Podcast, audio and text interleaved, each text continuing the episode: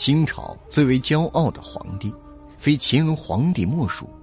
可乾隆死后的遭遇，着实让人唏嘘不已。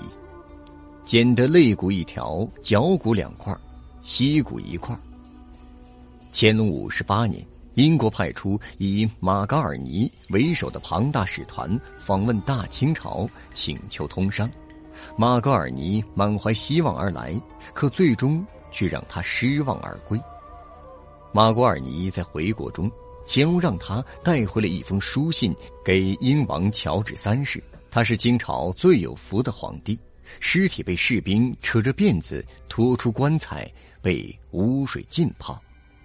雍正皇帝在位时便铲除异己，为乾隆的继位奠定良好的局势。乾隆皇帝上位之后，凭借自己父辈为自己留下的底蕴，再加上自己也不是什么草包。自然而然便缔造出乾隆盛世。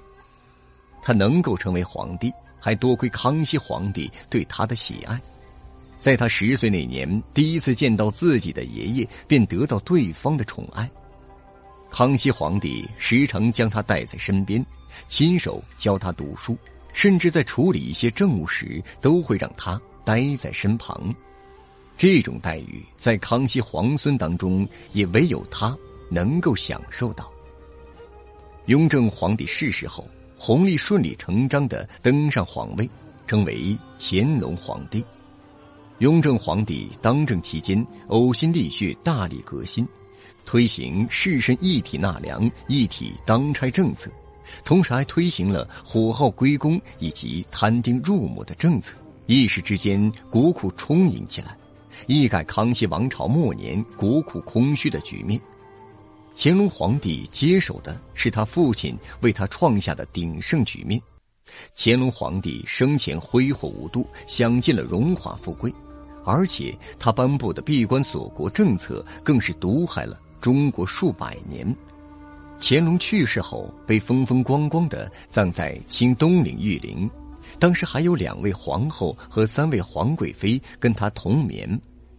建造这座皇陵一共用十七年，花费一百七十万两白银。一九二八年七月，这时候的清朝早已灭亡十几年间，军阀孙殿英用炮弹轰开了玉陵，里面所有的珍贵陪葬品都被洗劫一空。乾隆身上则是被扒得干干净净，甚至孙殿英还命令手下把乾隆尸骨从棺材中拖出来，任人踩踏。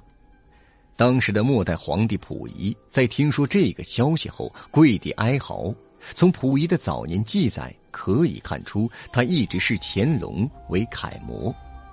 后来，清朝遗老们组成的善后委员会到乾隆陵墓收尸，发现乾隆的头颅已经被压得粉碎，而其白花花的辫子则被斩了，其尸骨与其他人的血骨散落在一起。